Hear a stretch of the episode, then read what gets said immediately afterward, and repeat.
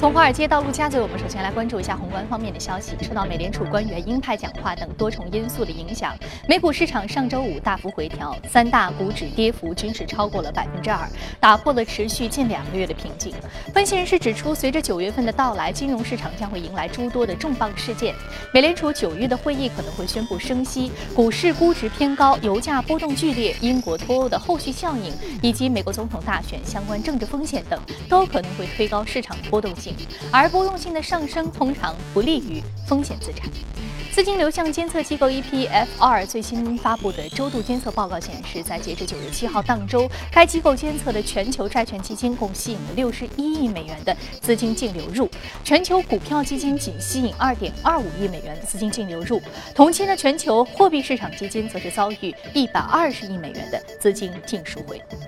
德国财长舒伊布勒在日前举行的欧盟财长会议期间表示，在英国脱欧公投决定脱离欧盟之后，欧盟成员国需要尽力的来避免欧盟遭到进一步的削弱。舒伊布勒强调，各成员国必须要尽力。保持欧盟的稳定。据了解，在英国公投决定脱欧之后，由说伊布勒领导的德国财政部曾经起草了一份旨在严控欧盟成员国预算、限制欧盟委员会权力规模的改革计划。韩国银行日前召开货币金融委员会全体会议，决定维持基准利率在百分之一点二五不变。分析认为，家庭负债持续膨胀的现象令人担忧，再加上美国有可能会上调基准利率，因此韩国央行决定冻结基准利率。另外，有观点预测，韩国央行六月出乎意料的下调基准利率，加上政府编制补充预算，央行可能将会在今后一段时间之内冻结利率，观察经济走势。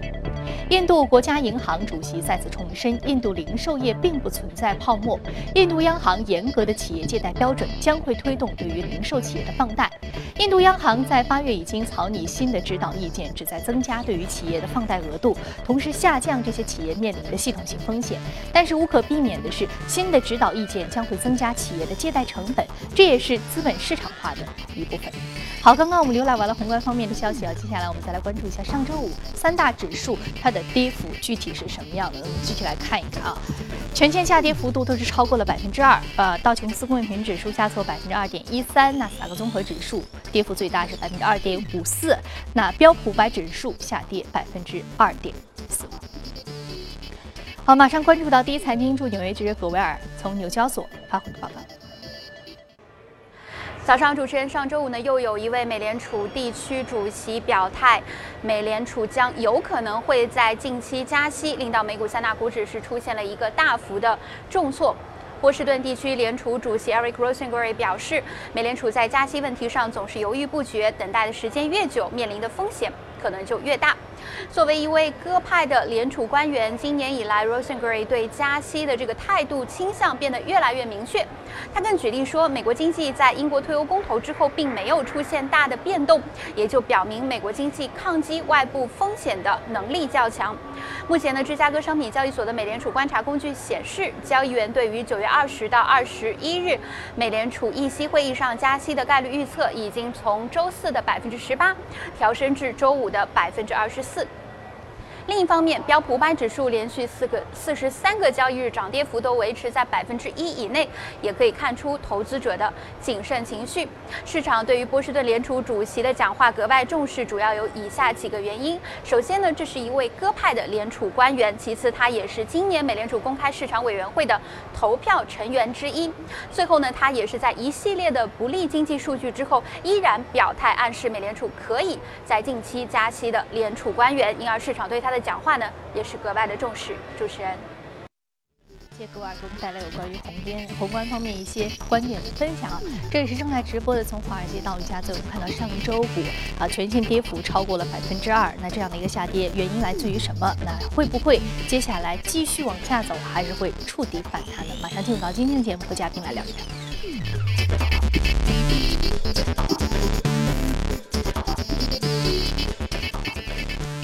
好，今天我们请到现场的嘉宾呢是秦总先生。哎，秦总你好。我们首先来关注一下有关于呃上周五的一个下跌的情况。首先，我们看到全线跌幅是超过了百分之二。那么有一个非常重要的数字，就是说它的国债的收益率是。出现了个飙升，对黄金、原油啊，还有这种这个资产的价格都是出现了断崖式的下挫啊。对我们说像这种呃市场的一个完全的几乎是一个单边的下挫，嗯呃，主要的来源于原因是什么？我们似乎没有听到像呃六月份有很多的黑天鹅事件，嗯那为什么会有这样的一个重挫呢？是的，其实从过去四十天的话，它整个一个美股交易的话，基本上是一个窄幅波动啊。我们上次节目也说，它基本上是在百分之一点五的范围之内。那么周五的话，它出现了一个比较大的一个跌幅，刚刚主持人也讲到百分之两点五啊，标普五百，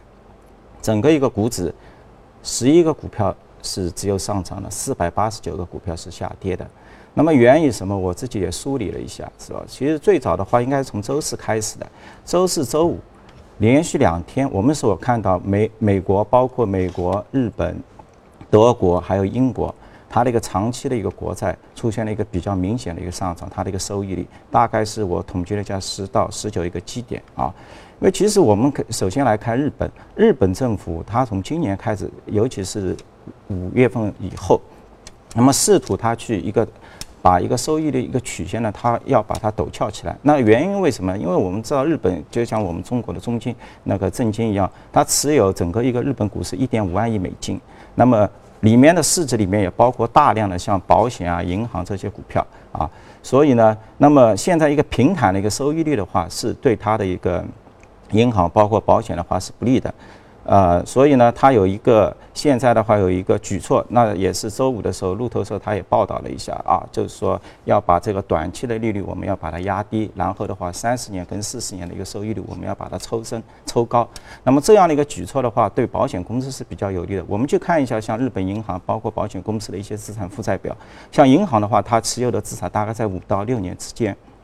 保险公司的话，大概在十十年到十一年之间。所以的话，如果长期国债收益率的一个上升的话，对他们两家应该是比较有利的。然后我们看看为什么它会影响到美美美国的国债，因为美国的国债百分之五十七，它也是持有在这些海外投资人手中间，里面的百分之十是日本的那个养老基金，所以日本。长期收益率的一个上升，必然会导致日本的一些投资人他对美国债券的一个相类似的一个动作。所以我们看到，在过去的三天之内，美国的国债有一个 ETF 二十年期一个 ETF TLT，它的话三天下降了百分之三点几啊，这对国债而言，它应该是一个比较大的一个跌幅了啊。所以，呃，我觉得就是说，是从一个长端的一个。收益率的一个上升，大家的话对可能对一个通胀，包括一个政府它是否继续进行一个继续一个宽松的政策，大家发生了一些一些就是说动摇，所以呢导致最后在礼拜五的话，我们看到了一个股票的一个长一个剧剧烈的一个波动啊，是这个例子。因为我看了一下，包括周五我们美股下跌的一些股票，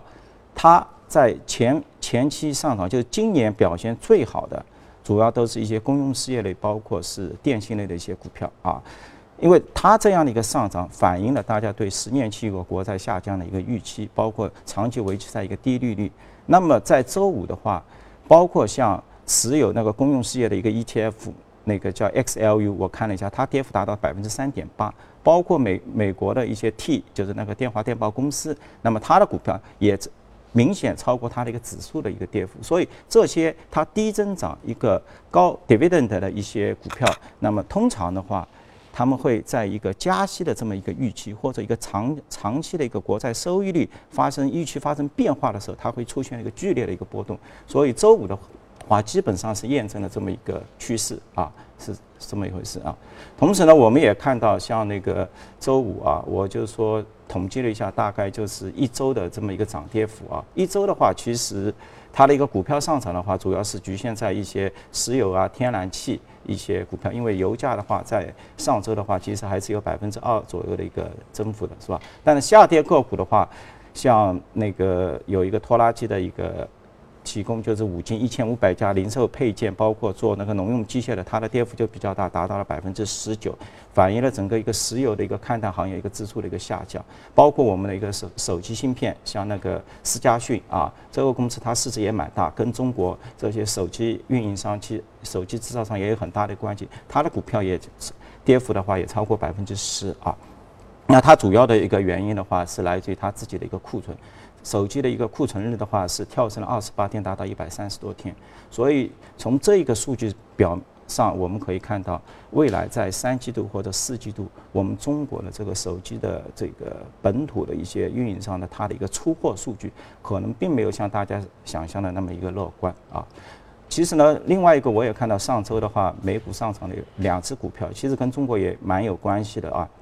一直是那个西部数据 WDC 啊，它上涨了接近百分之十。那么西部数据现在跟我们中国的一个紫光，呃，清华紫光有一个密切的一个合作啊。目前的话，前段时间可能就是说，清华紫光想进去做它的第一大股东，但是没有没有给批啊。然后呢，其实它在周四的话，已经是跟紫光的话，在南京我们有一个合资公司已经成立了，包括我们的希捷科技。希捷科技的话，它涨幅也。上车的话也接近百分之七，主要原因的话是美国一家对冲基金，像 Value Act，它入驻了做它的第一大股东。那么 Value Act 我们知道，它过去的话战绩是非常好的，在大家普遍都比较看空微软的时候，它在二十七块钱的话是大举建仓，成功的锁定了它后面就二十七到现在五十多块的一波涨幅啊，所以是大概是这个情况。嗯啊。呃，我们刚刚看到，其实呃有多方面的原因导致了这样的一个下挫幅度啊，其中也包括这个持这个国债持有的这个持有者的一些单边的一个操作，所以使得它这个出现了一个呃国债收益的一个飙升啊。那么我们说到呃未来的一个可持续性，我们说这个是一个阶段性的事件，还是说是一个长期的系统性的操作？我觉得就是说低息的一个环境的话，应该还是。它是一个持续的一个过程，是吧？就是说，包括十年期的一个收益率，是吧？因为，你像现在的一个人口老龄化，包括一些整体的一个产能的一个过程，这个状态它不是说立马就是可以就是迅速的一个解决。但是在这个过程当中，我觉得就是说它也是不是一条坦途，不会那么低，就是不断的会中间有一些干扰的因素。我举个例子，我们很难想象今年包括。国内的一个焦煤啊，包括那个就是呃黑色系，它的涨幅会如此巨大，就是在一个去产能的一个过程当中，任何百分之十跟二十的一个产量的一个下跌的一个预期，都会导致一个价格有个剧烈的一个波动，包括现在的一个油价啊，因为。从一四年九月份，全球的整个一个商品的一个价格的一个下跌，主要都是由石油所带起的。那么现在它在四十几块钱，它也在整固啊，就是说有不同的力量，它不断的在进行一个交织，是吧？所以，我个人感觉就是，包括像农产品，我们关注到，其实上周的话，农产品是上涨的啊，这个包括大豆、玉米啊，因为我们去看一下这个整个一个指数，去年表现最差的一个指数就是那个食品分销的一个行业啊。它下降了百分之二十几，那么这个股票一个零售商的一个股票的一个下跌，基本上也就反映了这么一个大宗商品，呃，包括一个农产品，包括牛奶啊，包括像一些新鲜食品、鸡蛋，它一个下降的一个趋势啊。所以，呃，另外的话，我我我我谈一下那个货币啊，包括一个货币，因为我们看到周五的话，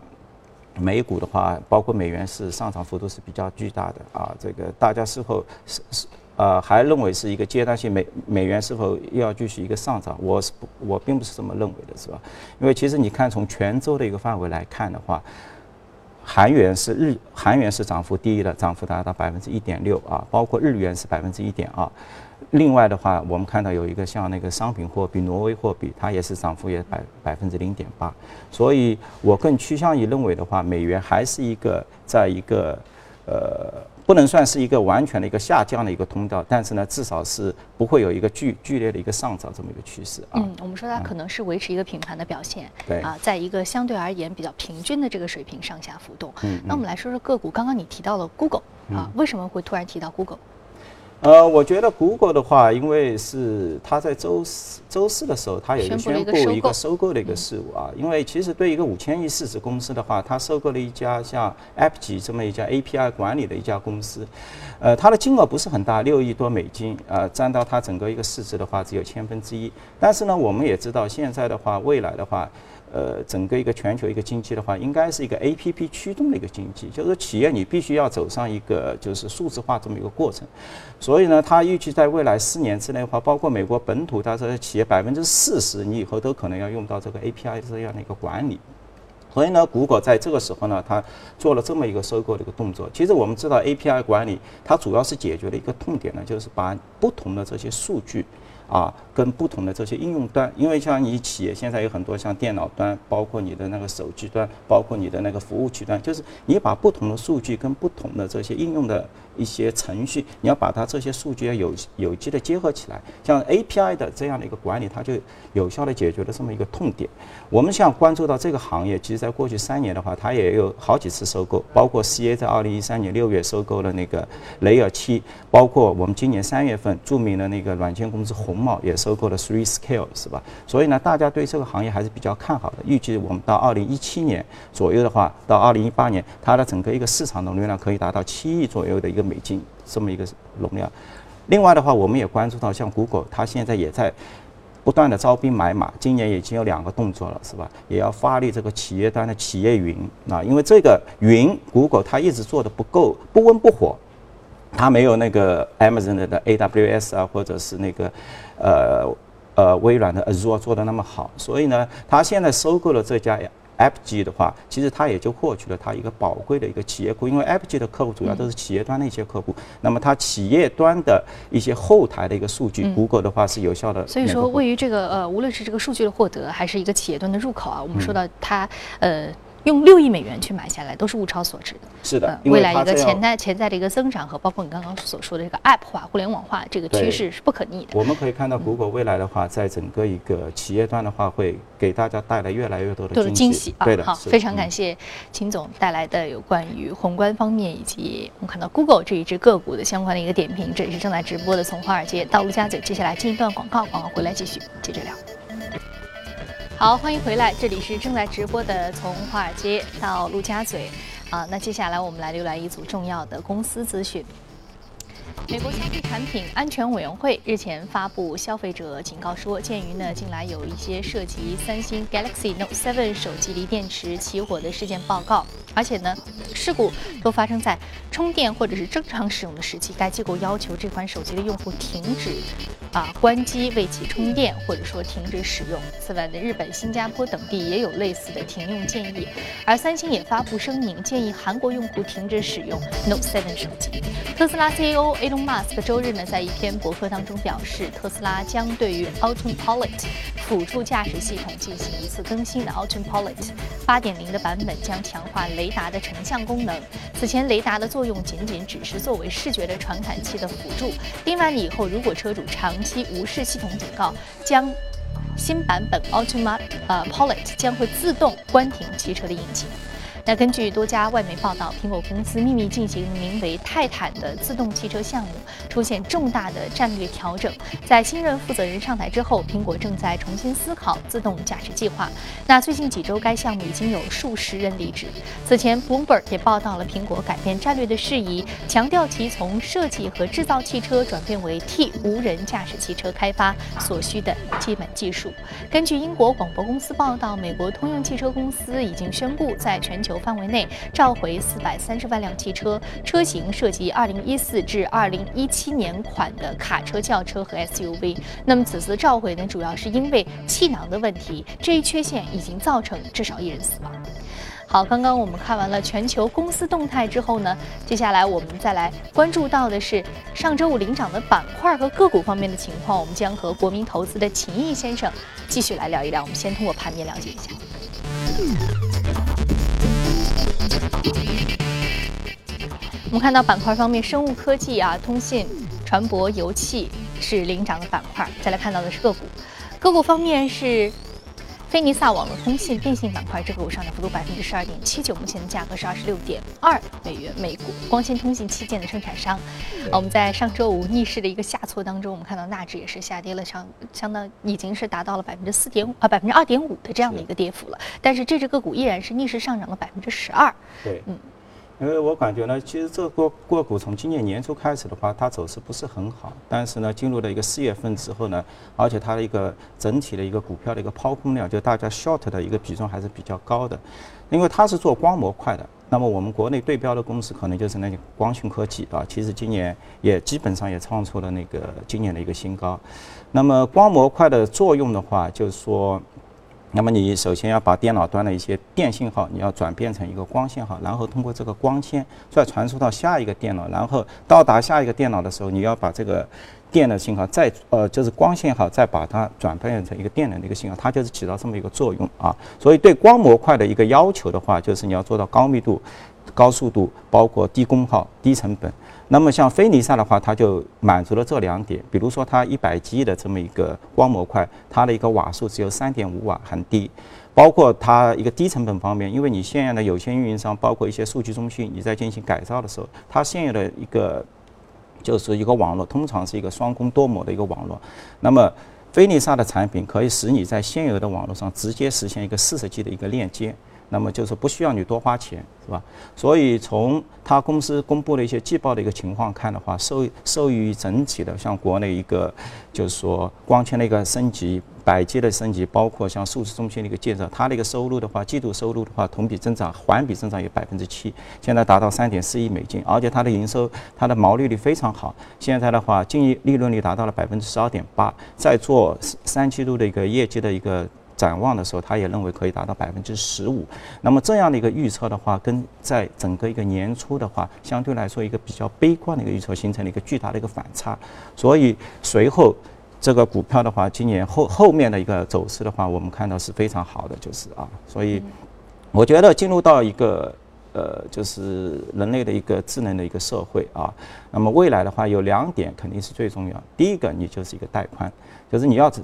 成本要足够的一个低。第二个的话，你要解决一个低延时性。那么低延时性的话，就是说低延时性，你在上面跑 AR，跑上面跑 VR，你在后面跑 4K 或者未来我们所称的一个 8K 的这么一个高清晰的一个影视，你才有得得以一个实现。所以像这类公司，我觉得在后面的话都会有一个比较大的一个机会啊，是这样的。我们看到稍后都会有比较大的一个机会给到我们啊，非常感谢秦先生这一时段的点评啊。这里是正在直播的，从华尔街到陆家嘴。那今天播出内容，你可以了解我们的官方微信公众号来查看。另外，你有什么样的意见和建议，可以通过微信留言。您还可以料细枝和喜马拉雅搜索“第一财经”进行收听。节目最后来关注一下，佛牙节是斯里兰卡的著名佛教节日，当地时间九月十号，今年的庆典盛大开幕，眼花缭乱的杂技，装饰华丽的。大象热情高涨的观众挤满整个街道，到处都洋溢着节日的喜庆气氛。佛牙舍利顾名思义是佛祖释迦牟尼佛的舍利，在斯里兰卡，人们将佛牙舍利视为珍宝，供奉在寺庙中，只有在佛牙节期间才会取出供人们瞻仰。因而，斯里兰卡在佛牙节来临之时都会举行巡游表演，将佛牙舍利塔放置在大象背上巡游。同时举行各种特色表演，隆重庆祝这一节日。今年的科特佛牙节依然如此，二十八头大象身披精致华丽的镶边织物，在喧嚣的人群中缓缓地向前进发，尽显雍容华贵。而在他们身旁簇拥着四十四个身着民族服饰的表演团体，其中既有火把杂技表演家、打击乐手，又有特色舞蹈演员，热闹非凡。游行队伍中最引人注目的是一头浑身金黄色装饰的大象，它的背上驮放着佛牙舍利的高仿复制品。路旁的观众纷纷聚焦于此，对其表示敬意。今年是科特举办的第一百一十七届佛牙节，巡游活动从十号晚上一直持续到十一号凌晨。